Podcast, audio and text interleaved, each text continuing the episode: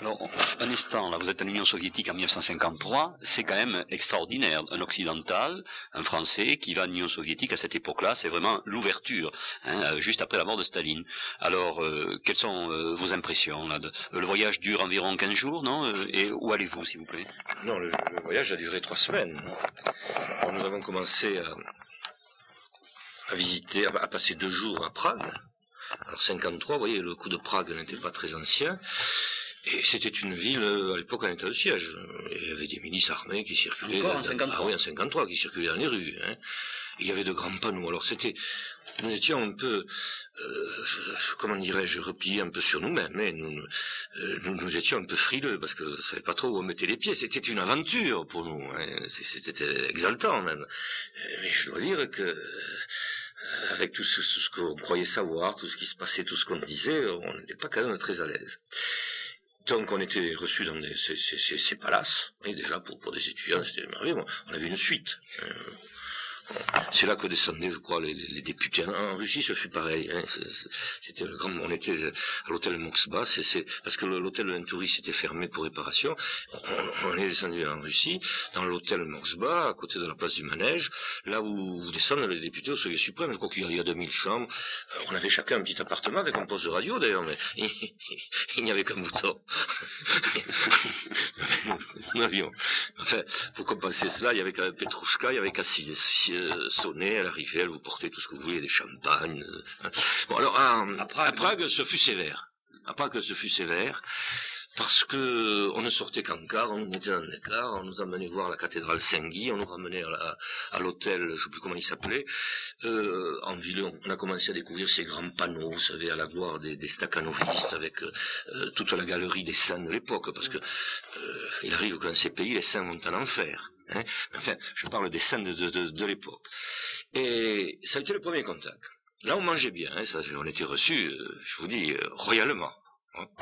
Bon, puis nous sommes partis avec les Ilouchines, d'ailleurs Élise. On a fait qu'une escale technique à Varsovie. Varsovie, j'aurais juste aperçu la Vistule, le, grand palais du, peuple, là, qui, qui, est de la culture, qui est au centre. Et puis on est arrivé à Moscou. Alors là, ça a été vraiment le changement. Nous sommes arrivés et il fait froid. Septembre, euh, c'était fin septembre, début octobre, 53, il faisait très froid, il faisait gris. Et là, il y avait peut-être un millier d'étudiants qui, nous attendaient. On était couverts de fleurs. Tout ce qu'on avait à la main disparaissait. Et ils chantaient euh, des chants euh, de chez eux. Mais que nous avons, dont nous avons su la, euh, le contenu par la suite. Euh, l'ambassade de France, c'était M. Jox, qui était ambassadeur de France. Il s'est empressé de nous déléguer hum, des attachés culturels euh, qui nous ont pris, nous ont dit, écoutez, ils avaient une trouille, voyant que nous étions des étudiants et que nous partions en Union soviétique, ils croyaient qu'on allait se dissiper. C'est le... Alors, ils nous ont dit, écoutez, soyez très prudents avec les filles. Ne vous laissez pas entraîner sous aucun prétexte, parce que ici on rigole pas. Hein. Si jamais il vous arrive une mauvaise aventure et qu'on puisse euh, vous suspecter d'avoir laissé des traces, n'est-ce pas Vous pourriez vous retrouver quelque part, euh, euh, non, en Sibérie pour, pour, pour non, enfin, nous avons reçu des, des, des, instructions très très fermes, des mises en garde très fermes de, de, de, de la part des autorités françaises qui s'affolait à tort, mais enfin, comme euh, ces étudiants, euh, prévoyaient le pire. ils prévoyaient le pire, c'était évident. Bon, alors là, euh, nous avons, nous avons séjourné trois semaines. Nous étions donc à Moscou, et de Moscou, nous avons rayonné, nous avons voyagé. Nous avons voyagé en train, nous avons voyagé en avion. Nous avons visité Leningrad. Euh, nous avons visité le palais d'hiver, hein, le musée de l'Ermitage. Nous sommes allés en train à Kiev, Hipopetroïsk. Nous sommes allés... Ah oui, alors cette fois, nous sommes allés à, en avion cette fois-ci à Stalingrad. C'était euh, émouvant pour nous d'ailleurs. C'était le lendemain de la guerre. C'était une ville martyre. Nous savions euh, quelle avait été la contribution de, ce peuple à la victoire sur, le nazisme. Je me rappelle, nous sommes allés déposer une gerbe au monument euh, aux morts, posant sur les bords de, la Vistule, de la Volga, pardon, la Vistule c'était à Leningrad, je crois. La Volga, excusez-moi, messieurs les professeurs. Euh, je me souviens de, l'arrivée à Stalingrad, à l'avion. Euh, je puis dire que 20 kilomètres environ, peut-être plus, c'était un paysage lunaire, de, terre défoncée, de trous d'obus, de ferraille. Nous avons atterri sur un aérodrome de, fortune. Euh, on est venu nous chercher euh, avec des, cars. c'était une piste, c'était pas une route. la ville était détruite. Et là, ce sont les, étudiants de la faculté de médecine qui nous ont reçus.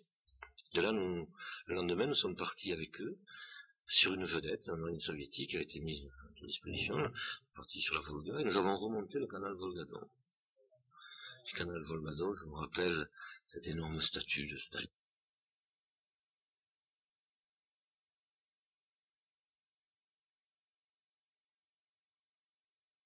qui doit plus être, enfin j'ai pas vérifié. et nous avons franchi toutes les écluses. Ils étaient très fiers de nous montrer, c'était la période des grands travaux, euh, euh, ils voulaient nous montrer euh, tout à la fois ce qu'ils avaient vécu et souffert.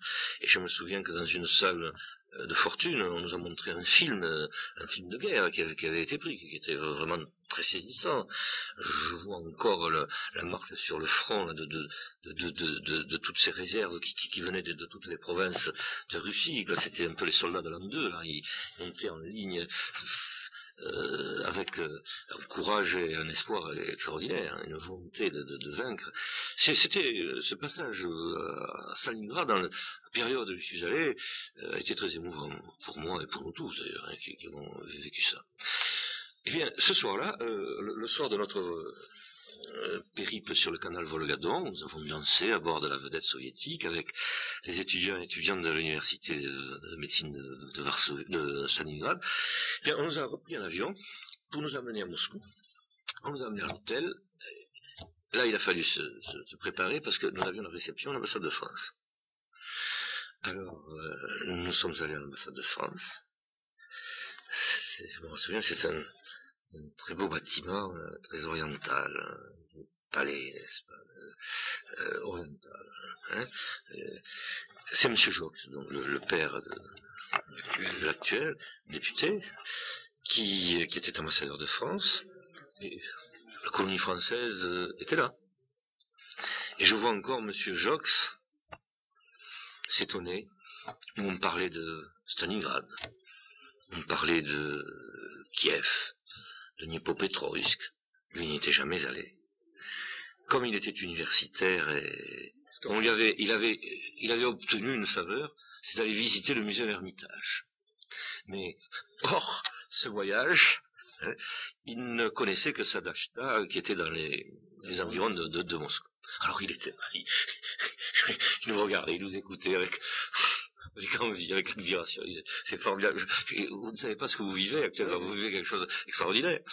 C'est pour ça que je qualifié d'extraordinaire votre voyage en 53. Eh bien oui, parce que je pense que nous avons été la première délégation ah non, communiste, non communiste, à franchir le rideau de fer. Je crois que c'est un test qui, qui, qui voulu faire. Eh bien, après la réception de l'ambassade de France, on nous a ramenés à l'hôtel, prendre nos affaires, et dans la nuit, nous sommes partis en avion pour Tiflis, en Transcaucasie. Mais vous voyez, c'était peu de temps après la, mort de Staline. On n'a pas visité la maison natale de Staline. C'était en septembre. Pourtant, d'habitude, ça faisait partie des pèlerinages. Oui, c'est très important. On n'a pas visité. Par contre, nous avons été visiter une usine de fabrication de champagne soviétique. Alors là, je dois reconnaître que nous avons euh, pu témoigner aux soviétiques de nos qualités de dégustateurs. Et, je reconnais que les, soviétiques qui nous accompagnaient ont eu quelques difficultés pour revenir parce que euh, je me les filles en particulier. Il faut dire que nous n'étions jamais seuls. Il y avait toujours cinq personnes avec nous. Il y avait ce, cet Alexis Smirnov, qui paraissait être un étudiant attardé. Oui, il devait avoir 35 ans. Il était le président de la section euh, antifasciste de la jeunesse étudiante soviétique. Euh, il faisait partie de, nous l'université de philosophie. Et puis, euh, il y avait euh, un autre euh, étudiant plus jeune, je me rappelle, je me rappelle son visage, je me rappelle pas son nom. Et puis il y avait trois filles. Ignès, Alexandra, et le nom de la troisième m'échappe, mais pourrait me revenir. Trois filles qui étaient de la section française. Alors là, c'était très très délicat pour nous parce qu'elles connaissaient la littérature française mieux que nous. C'était des filles de, la section française, mais elles étaient certainement toutes euh, du parti. On sentait que. Mais vous savez, on a vécu trois semaines. Nous étions vingt avec euh, et eux ils étaient cinq. Nous avons vécu ensemble pendant trois semaines. Comme nous parlions le français impeccable, nous avons pu échanger. Et je dois dire que au début, on était euh, un petit peu figé, on n'était pas très à l'aise, on ne savait pas que faire. À la fin, on se dissipait un peu. Non, dissipait, euh, je ne parle pas vis-à-vis de, de, nous autres, mais euh, vis-à-vis de nos réactions. Par exemple, euh, dans la rue, de temps en temps, avenue Maxime Gorky, je me souviens une fois, on s'était retourné, on regardait comme ça. Alors, Ignès, Alexandra, elles étaient là, on disait quoi, quoi, qu'est-ce qu'il y a? Et on leur dit, écoutez, on va repartir. On voudrait voir un fasciste dans les rues de Moscou parce que vous êtes le comité antifasciste, il doit y en avoir. Alors, au début, elle le prenait pas très bien. À la fin, elle rigolait. À la fin, elle souriait. C'était, vous voyez. Alors, euh, au cours justement de ces conversations plus détendues là vers la fin du séjour, euh, vous avez abordé quand même un petit peu peut-être le, régime, euh, c'est-à-dire la succession de Staline à cette époque. non, pas du tout, pas du tout, pas du tout, pas du tout. Il y avait très peu de circulation. On voyait des, des, des hymnes je crois que ça s'appelait comme ça, hein. des hymnes, c'est ces grandes voitures officielles noires avec les, les, les, les volets, les, rideaux, les rideaux tendus, les is, c'était des is. Euh, on ne savait rien. Vous nous disiez que pas de problème, régime soviétique. Hein. Euh, pas de problème. Euh, simplement, euh, arrivé à Moscou, bon, ce soir on sortait, par exemple, moi j'allais avec mon camarade Bécuve qui était de Lille, qui était médecin comme moi, on était les seuls étudiants en médecine dans la, délégation. Nous allions, on circulait, on allait par exemple boire un pot, avenue Maxime Gorky. C'est très curieux parce que vous buviez la vodka au poids, rentrer dans un petit bistrot là, vous demandiez, je sais pas moi, 50 grammes ou 100 grammes de vodka, on vous servait ça dans un, un verre, euh, pas plastifié, ça n'existait pas à l'époque, euh, c'est du, du, papier, euh, comment, comment dirais-je, euh, on, fait un papier pas sulfurisé, enfin, sorte de carton, si, si, si vous voulez, mais qui, qui, qui, qui, était imperméable, si vous voulez, qui, qui gardait donc le, le liquide. Et puis, quand vous aviez bu ça, en sortant, vous aviez une panière, vous jetiez ça. Et, je me rappelle, un soir, nous sortions, il y avait la poste à côté, alors on était allé porter des lettres pour nos familles. Et moi, pour ma fiancée, j'étais fiancé, alors je lui ai envoyé mes impressions. Et je me souviens qu'en sortant d'un de ces bistrots, on voit arriver euh, deux militaires soviétiques en uniforme, au début, je croyais voir les généraux partout. Ils ont tous des étoiles, là. Puis après, on m'expliquait, non, il n'y en a pas autant. Il n'y en a pas autant. Il y a beaucoup de maréchaux sur la place rouge, les jours de, les, jours de grandes fêtes populaires, enfin, officielles. Je m'excuse, officielles. Mais, autrement, non. Enfin, il y avait deux militaires, là, qui, qui, qui marchaient. C'était 10 heures du soir. Il faisait nuit, froid. Ils étaient sous, ils chantaient à tue-tête. Arrive en face un gars qui lui paraissait être un officier les croisés unitaires ont assisté à la scène. Eh bien, euh, il s'est passé ceci, il s'est arrêté, il a parlé avec eux, il leur tapé sur l'épaule, et, il a rigolé, puis il est parti de son côté, euh, ils ont continué. C'est quand même une scène de, la vie de Moscou que, que, j'ai vécue en, en, 53. Maintenant, il fallait pas trop s'approcher du Kremlin. Hein. Un jour, avec euh, Bécuve, nous étions partis pour aller voir un peu la, la Moscova, hein. et on avait passé, franchi le pont, et on voulait, prendre une photo. Eh bien, il y a des personnes qui sont arrêtées, qui ont dit non, on n'a pas le droit. On n'a pas insisté. Alors ces personnes, est-ce que c'était des passants qui faisaient de, l'auto discipline? Ils devaient vivre tellement dans le mythe de l'espion. Ils savaient qu'il y avait des espions français, la presse avait en parlé. Enfin, on n'a pas insisté. Ou est-ce que c'est des gars qui nous suivaient Je présume qu'on n'avait pas, euh, on n'avait pas dû nous abandonner comme ça dans une ville aussi grande. On a dû avoir peur qu'on se perde d'ailleurs. Hein euh, voilà. Alors les photos, on pouvait en prendre, mais il a fallu fournir les, les pellicules. Et puis ils nous ont donné les, photos qu'ils ont voulu. J'ai d'ailleurs une belle photo. Je suis à côté de, Guy Pen, de Michel Crépeau, devant le mausolée de Staline. Ça, je la garde. Et pour terminer sur, cet épisode tout à fait intéressant, euh, vos impressions euh, finales, parce que vous apparaissez à cette époque euh, comme quand même très dépolitisé un petit peu. Hein. C'est d'ailleurs le cas, je pense, de la génération de cette période par rapport peut-être aux générations actuelles qui, qui le sont beaucoup bien davantage.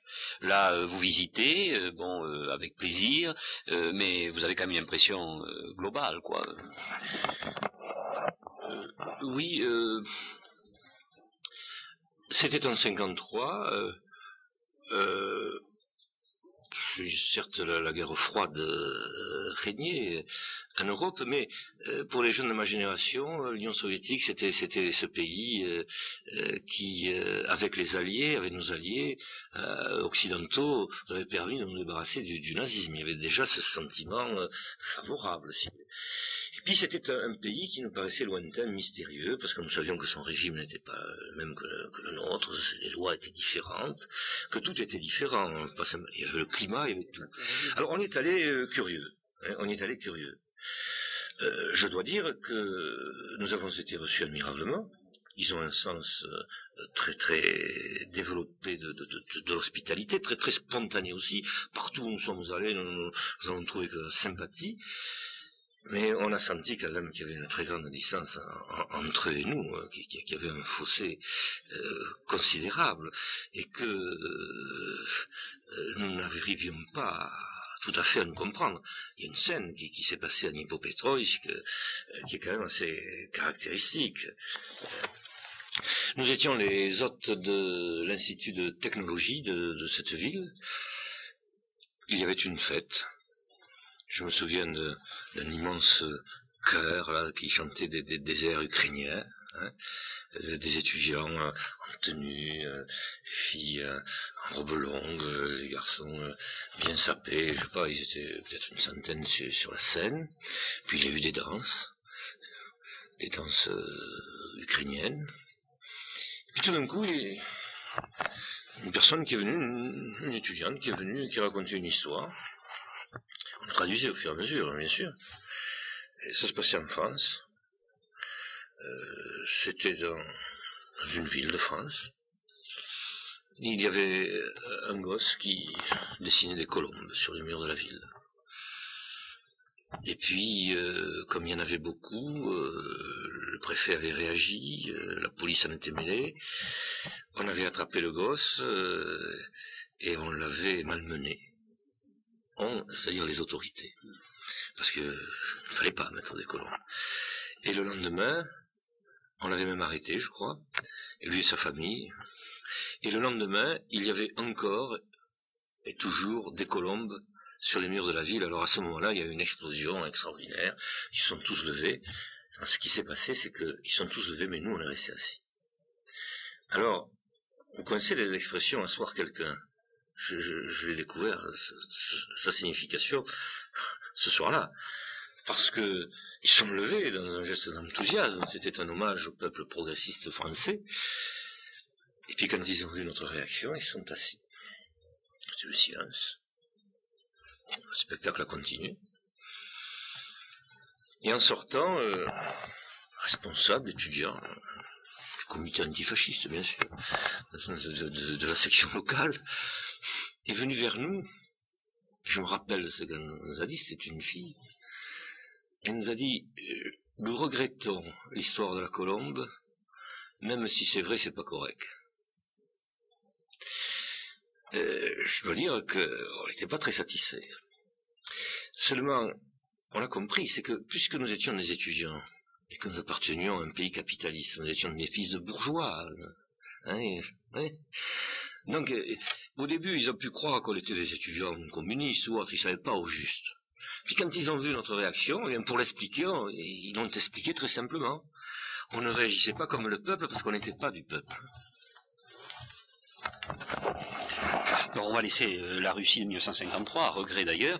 Euh, on pourrait peut-être revenir un petit peu en arrière pour euh, s'intéresser au choix de votre carrière professionnelle, la médecine.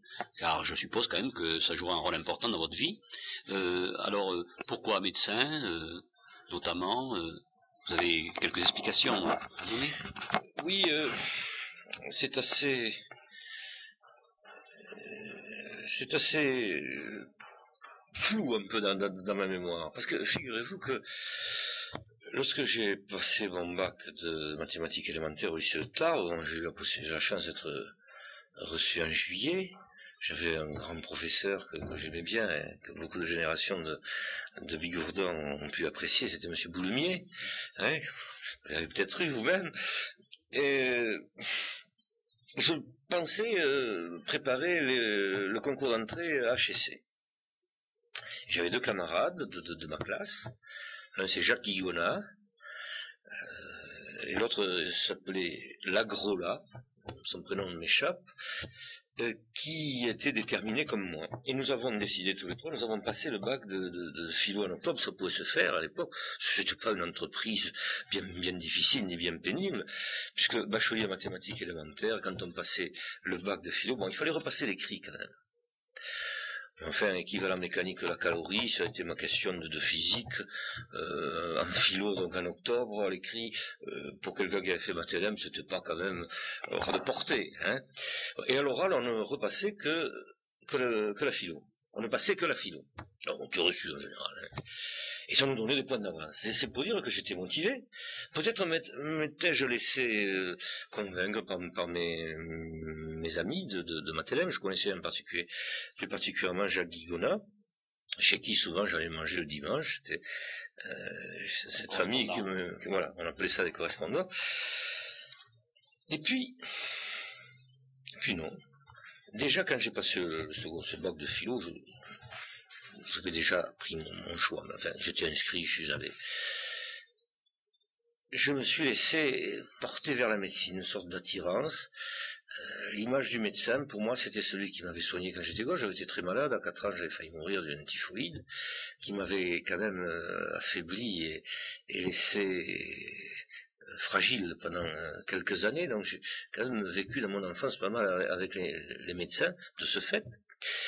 Et j'ai eu l'impression que dans ce métier, je, cette profession, je, pourrais m'exprimer, je, je, pourrais être utile. il, me semblait que, que je pourrais m'y épanouir. Euh, j'avais, pour moi, l'image du médecin, c'était celui du médecin de campagne. Pas de tradition familiale. Aucune, non. Non, non, non, absolument pas. il n'y en, en a pas eu dans ma famille.